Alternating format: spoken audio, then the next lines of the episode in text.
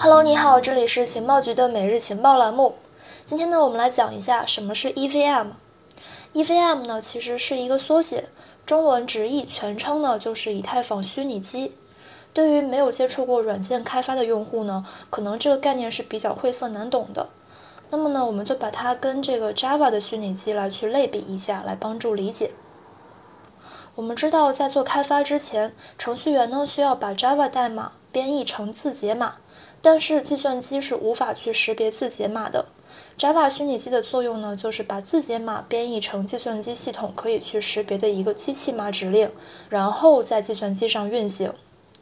那么同样的，EVM 的存在呢，就是为了让这些程序员们用 Solidity 编写的合约代码运行在以太坊的环境之中。可见，以太坊相当于是计算机环境。EVM 把合约代码编译成以太坊能够去识别的机器码来运行，所以说作为以太坊核心架构的一个关键部分，EVM 呢可以被理解成为以太坊的心脏，为整一个以太坊系统提供造血功能。而这种血液呢，就是一串一串可以被识别的代码。需要知道，任何一款程序的代码停止更新，就意味着它将会走向终结。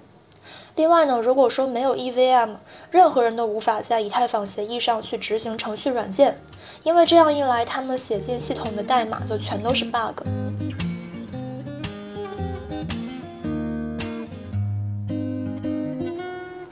那么，为了去强化我们对于 EVM 的概念，我们呢不妨先去明晰两个概念，第一个就是虚拟机，第二个呢是图灵完备性。首先呢，我们来看虚拟机。它指的是通过软件模拟的、具有完整硬件系统功能的、运行在一个完全隔离环境中的完整计算机系统。也就是说呢，在实体计算机中能够完成的工作，在虚拟机中同样能够实现。虚拟机呢，通过生成现有操作系统的全新模拟镜像，具有和 Windows 系统一样的功能，但它又是独立运行的，不会对真正的系统产生一些影响。因此，可以这么来理解。以太坊的虚拟机 EVM 就是以太坊智能合约的一个运行环境，系统中的节点呢可以借助 EVM 来去运行自己的 DApp。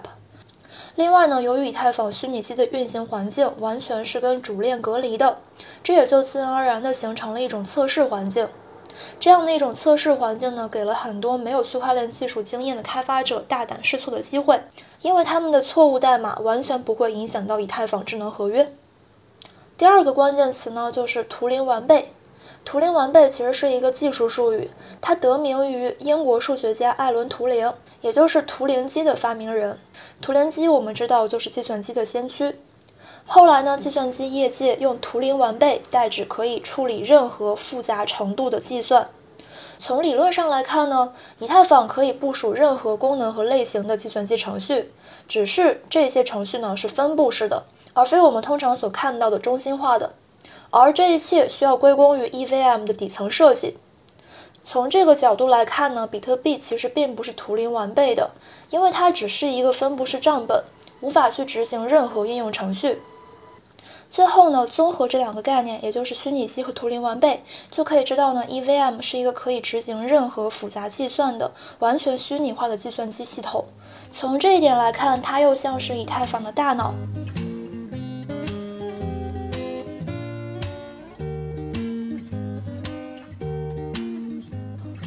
们来看一下 EVM 执行过程中的关键性模块。首先是操作码，EVM 呢就是通过操作码来去解释和转译 Solidity 编写的指令。目前 EVM 中呢有一百四十多个不同的操作码，它们类似于 EVM 直接发出的指令。比如说这个 Create 操作码对应着创建智能合约，而 Stop 操作码呢则是意味着暂停正在运行的合约。其次是 Gas 费。Gas 费呢是 EVM 环境中执行代码的资源。具体来看，执行任何一笔交易呢，都需要去消耗算力资源和存储空间。就像我们在手机中任意下载一个应用，都需要占用电量和内存。这一部分隐性的消耗呢，在链上就直观的转化成为了显性的 Gas 费成本。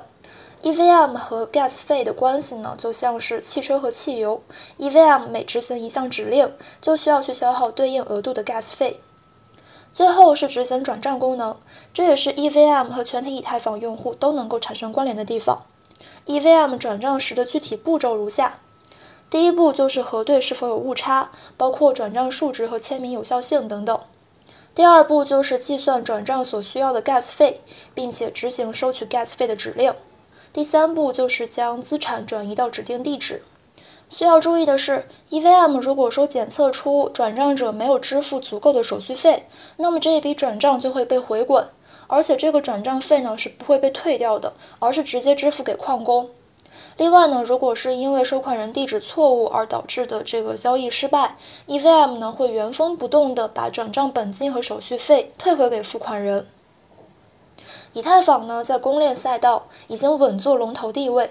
无论是生态应用数量和总锁仓量呢，都是头部的，因此市面上主流的公链呢，都是选择兼容 EVM，所以它们也被因此得名为 EVM 公链。EVM 兼容指的是在其公链上搭建的智能合约，可以快速、便捷而低成本的在以太坊上来回迁移、无缝搬运。目前呢，很多公链在开发中呢，特意实现了 EVM 兼容的功能，来达到最大化的承载以太坊外溢项目的功能。这也就类似于移动互联网玩法中的引流。所以说，很多公链项目方呢，都将实现 EVM 兼容作为其最大卖点和看点。不过，当然了，从目前的行情来看，EVM 兼容链的优胜者呢，依然是比较少的。我们看到 OKC 这个公链呢，可能会在下一个阶段凭借兼容 EVM 逆袭成功。在二零二一年五月十号，OKC 公链主网呢正式实现了 EVM 兼容，从而进入了一个新的时代。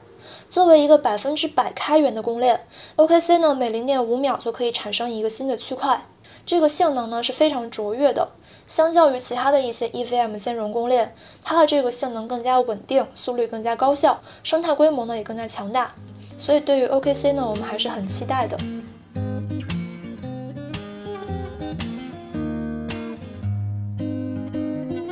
最后一个部分呢，我们来讲什么是 EWASM，它和 EVM 的关系是什么？熟悉以太坊生态的朋友呢，都会知道，以太坊2.0是以太坊的终极形态。它在实现了 POW 转 POS 机制之后呢，能够高性能处理一切计算任务，甚至能够去媲美 Web2 的互联网产品。但是呢，按照目前 EVM 的底层设计和性能来看，EVM 实在是无法跟以太坊2.0的理想状态相匹配。于是呢，EWASM，也就是以太坊版的 WebAssembly，成为了 EVM 的接棒者、替代品。那么我们刚提到的这个 WebAssembly，它其实呢就是 Web 上的一个汇编，作为近年来所兴起的一种 Web 执行环境，是一种为基于 JAN 的虚拟机设计的二进制指令格式。相对 JavaScript 具有着更好的性能、较低的储存成本，还有更加安全的执行环境、更多的语言支持等优势。按照设想，因为相比于 EVM，EWASM 具有更好的性能以及更好的扩展性，可以去支持 Solidity、C++ 加加、Rust、AssemblyScript 等等一些编程语言，开发合约呢会更加容易。EWASM 呢也和当前的 Web 标准相兼容，因而呢也就更容易在普通浏览器中来去运行，用户无需扩展程序就可以去访问 DApp。另外呢，以太坊它并不是唯一一个使用 WASM 作为其底层执行引擎的，除此之外呢，还有 EOS、Definity、波卡、Space Match 等等呢都已经或正在采用 WASM。值得注意的是，以太坊2.0呢，一共是分了三个步骤，也就是 POS 分片以及排在最后的 EWASM。目前我们最为关心的转 POS，也就是合并，还是在这个准备过程之中。所以说，尚需时日的 EWASM 其代码更新的频率呢，并不是很多，但它的概念足够吸引人。EWASM 是否能够真的如其设想，撬动起整一个以太坊2.0，我们还要继续关注。好的，那么关于 EVM 呢，我们就讲完了。以太坊升级在即，希望这一篇科普能够对你有一些帮助。感谢收听，拜拜。